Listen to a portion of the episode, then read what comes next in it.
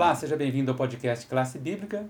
Já no domingo, hoje é dia 13 de setembro, estamos aí nessa sequência de estudos tão importantes né, deste trimestre, nossa terceira temporada aqui na podcast Classe Bíblica. E hoje o Renan está conosco aqui para seguirmos com os estudos, né, Renan? Qual é o assunto de hoje? Bom dia, é, que bom estar aqui com você mais uma vez. E hoje nós vamos analisar sobre a mensagem da verdade presente através do que Pedro, o apóstolo Pedro, escreveu para a gente. Então, nós vamos discutir sobre o que é essa verdade presente. E a gente sempre percebe que ao longo da história, Deus sempre enviou uma mensagem profética, uma mensagem profética específica para preparar o seu povo para o que viria. A gente percebe então que Deus nunca é pego de surpresa e, consequentemente, o seu povo também nunca vai ser pego de surpresa. Ele sempre prepara o seu povo para o futuro, é, enviando profetas né, para revelar a sua verdade para que as pessoas se preparem, especificamente para o juízo, para um juízo que viria em determinado momento e para o juízo final também. Vou citar um exemplo, ou melhor, alguns. Antes do dilúvio, Deus enviou, por meio de Noé, a mensagem de que a tragédia estava chegando, o dilúvio estava chegando.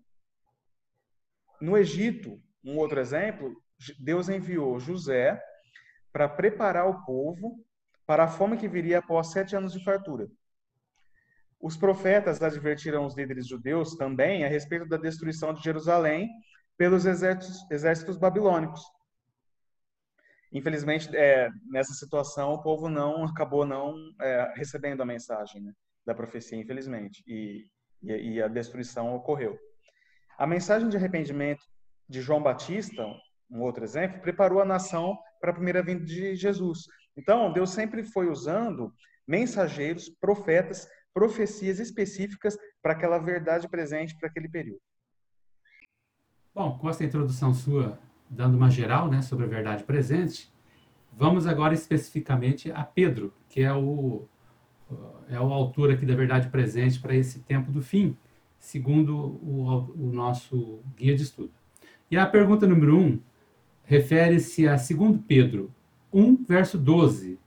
E a pergunta é: qual expressão Pedro usou para descrever a mensagem de Deus para a sua geração? Qual foi essa expressão? Então, é, eu já dei o spoiler, né? Logo de cara, né? A expressão é justamente essa: a verdade presente.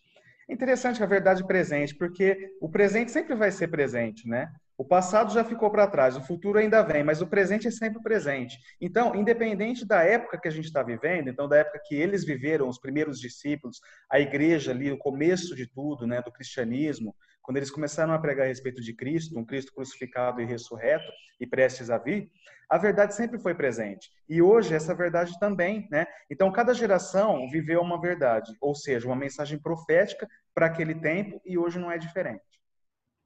Vamos voltar então para os dias de Pedro, né, que é a segunda questão. Segundo Pedro 1, 16, 21. Qual que era a mensagem, né, verdade presente para aquele momento de Pedro? Então, Pedro, ele usa esse termo verdade presente, e, como eu já disse, né, é, para cada geração. E para aquele primeiro século que eles viviam, a verdade presente era de que Cristo tinha vindo, tinha revelado o amor de Deus por meio do seu sacrifício na cruz, é, em favor da humanidade, em favor de cada um de nós. E, principalmente, embora o salário do pecado seja a morte, por meio de Jesus, a vida eterna foi garantida para todo mundo, mediante a fé, a fé que nós temos nele. A mensagem da salvação em Jesus nunca vai ser desatualizada, vocês percebem. Essa é a verdade presente para todas as gerações, inclusive a nossa. E hoje, especialmente, o que, que a gente tem de específico né, para os momentos que nós estamos vivendo? Nós encontramos essa mensagem no livro de Apocalipse, que apresenta Jesus e a sua salvação eterna no contexto do tempo do fim, que é o tempo que nós estamos vivendo hoje. E aí, qual que é a nossa função? E qual que é a função de Apocalipse para nós, primeiramente, para passarmos para as outras pessoas? A função de preparar um povo para o retorno de Cristo, revelando a sua obra em favor da humanidade, né? assim como os primeiros discípulos já revelavam, só que hoje nós temos um, um plus, né? hoje nós temos uma, uma, uma, vertente muito mais específica, porque profeticamente nós estamos vivendo realmente no tempo do fim. Essa é a essência do Apocalipse. Jesus e a sua mensagem do tempo do fim, a nossa verdade presente. Olha aí, né, que importante você que está nos acompanhando e está percebendo nessa semana esse tom né, do Apocalipse, no sábado, no verso principal, ontem você viu que ele tem a ver com o Evangelho eterno, certo? Então, a verdade presente realmente é Jesus e o Evangelho eterno. Então, eu queria que você ficasse com isso na sua mente essa semana. Evangelho eterno, a verdade presente para todos os tempos.